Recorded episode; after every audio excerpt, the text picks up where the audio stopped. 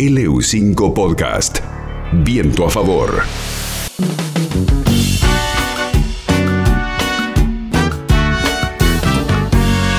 sin deber y sin temer, tan solo por ser mujer valiente y poco frágil.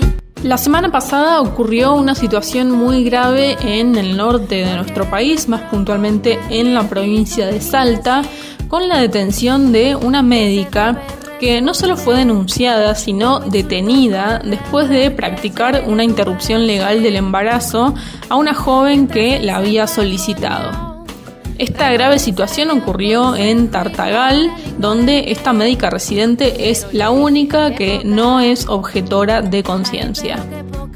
La denuncia contra la médica fue presentada por la tía de la joven y la ILE había sido solicitada por esta joven de 21 años, quien viajó más de 53 kilómetros en colectivo hasta Tartagal para solicitarlo y practicarlo. Tal como está previsto, ante la solicitud de la joven, fue acompañada no solamente por esta médica residente, sino también por una trabajadora social y una psicóloga del hospital y además el jefe de servicio también estaba al tanto del pedido y aprobó que se realice la ILE bajo la causal salud. Es decir, que si bien la principal señalada fue esta médica, porque fue efectivamente la que la acompañó, obviamente fue una práctica médica que estuvo respaldada por otras personas integrantes del sistema de salud y por la institución. Hace pocos días salió una nota muy interesante del sitio LATFEM que hizo la colega Florencia Alcaraz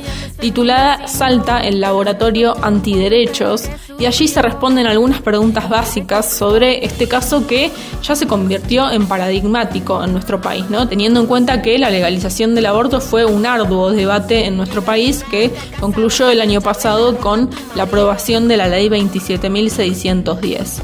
En esta nota se explica que todo explotó a raíz de que un médico del hospital vulneró la confidencialidad de la historia clínica de la joven, a conocer que había solicitado un aborto y los tíos de esta chica se enteraron y quisieron impedirlo y denunciaron finalmente a la médica que había practicado la interrupción legal el 24 de agosto. La orden de detención de la médica fue emitida por el juez de Garantías 2 de Tartagal, Héctor Fernando Mariscal Astigueta, a pedido del fiscal penal Gonzalo Ariel Vega. Escuchamos algo de lo que decía Verónica Cuevas, que es integrante de la red de profesionales de la salud por el derecho a decidir de Salta. La situación de nuestra compañera médica de Tartagal es de demorada detenida acusada a raíz de una denuncia de los familiares de una joven que solicitó una interrupción legal del embarazo en el Hospital Juan Domingo Perón de Tartagal. La joven no radicó ninguna denuncia y solicitó expresamente la interrupción legal del embarazo. El procedimiento y el causal fue establecido por un equipo interdisciplinario. Todo consta en la historia clínica. Esto es un claro hostigamiento de grupos antiderechos para amedrentar a los profesionales que garantizamos derechos. Y la compañera es el blanco de estos manejos. Repudiamos el accionar de la justicia patriarcal que persigue a quienes garantizan derechos. Repudiamos a la prensa amarillista que dio lugar a quienes intentan manipular y falsear la información, dando protagonismo a los grupos antiderechos. Abrazamos a nuestra compañera y exigimos su inmediata libertad. Hoy desde la red gritamos, si tocan a una, respondemos todos. Y dime según tú dónde están. La médica residente del hospital, como decíamos, fue denunciada, detenida y permaneció siete horas privada de su libertad, lapso en el que obviamente las organizaciones feministas y de mujeres de todo el país, pero sobre todo de Salta, obviamente se movilizaron con distintas manifestaciones y reclamos para que la liberen. Pero con el paso del tiempo, además, la historia de la joven que fue a solicitar la práctica se fue tergiversando, ¿no? Al punto de que ella, luego de que esto trascendió a los medios nacionales, comenzó a decir que la médica la había obligado a abortar, algo que claramente es bastante difícil e impensado, ¿no? Porque en primer lugar la joven viaja más de 50 kilómetros hasta esa localidad por voluntad propia, hace la solicitud de la ILE en el hospital y esta práctica se realiza con la ingesta de pastillas, es decir, que realmente es muy complicado que se obligue a alguien o que una médica obligue a alguien a realizar eh, una práctica cuando esto requiere sí o sí la voluntad de la persona que la está haciendo, ¿no? Lógicamente, la joven afectada también entendemos que se encuentra en una situación de vulnerabilidad porque también es su propia familia la que ha denunciado a la médica. Y como decía previamente en esta nota del ATFEM que hace Florencia Alcaraz, recuerda que la provincia de Salta fue la primera en la que los sectores antiderechos presentaron amparos para frenar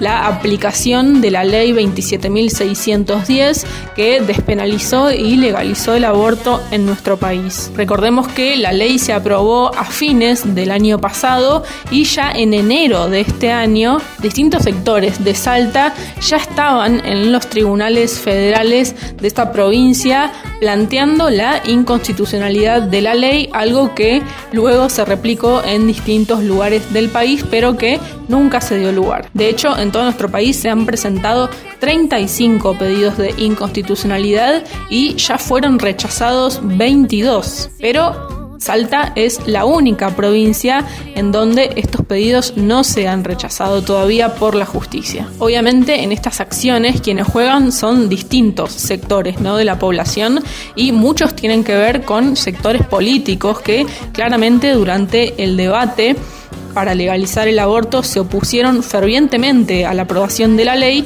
y aún una vez aprobada y una vez vigente esta legislación en nuestro país, siguen con acciones para impedir su cumplimiento efectivo y para poner trabas. De hecho, el Observatorio de Violencia contra las Mujeres de Salta pidió que se sancione a una concejala, a la concejala Claudia Subelsa, que también es responsable de acción social y familia de la localidad de Salvador Maza. Porque, por ejemplo, en este caso puntual que ocurrió con esta joven eh, y la médica, esta concejala dio gran difusión de esta situación, pero con mentiras sobre el caso, ¿no? Entre otras cosas, por ejemplo, habló de que a la joven se le había practicado la ILE de forma quirúrgica cuando, como bien mencioné previamente, este tratamiento fue con pastillas y de forma ambulatoria. Como bien decía, ya se presentaron más de 30 denuncias por inconstitucionalidad de la ley 27.610 y el Estado Nacional hasta el momento tiene 17 causas en su contra. Sin embargo, ninguna de estas acciones iniciadas han sido exitosas. Esto lógicamente era algo esperable, ¿no? Que iba a suceder en el país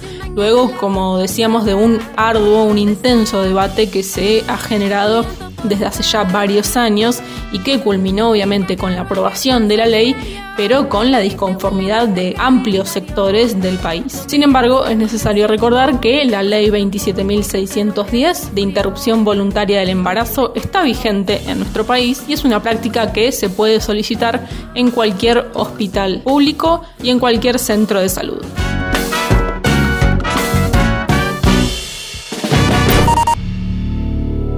LU5 Podcast.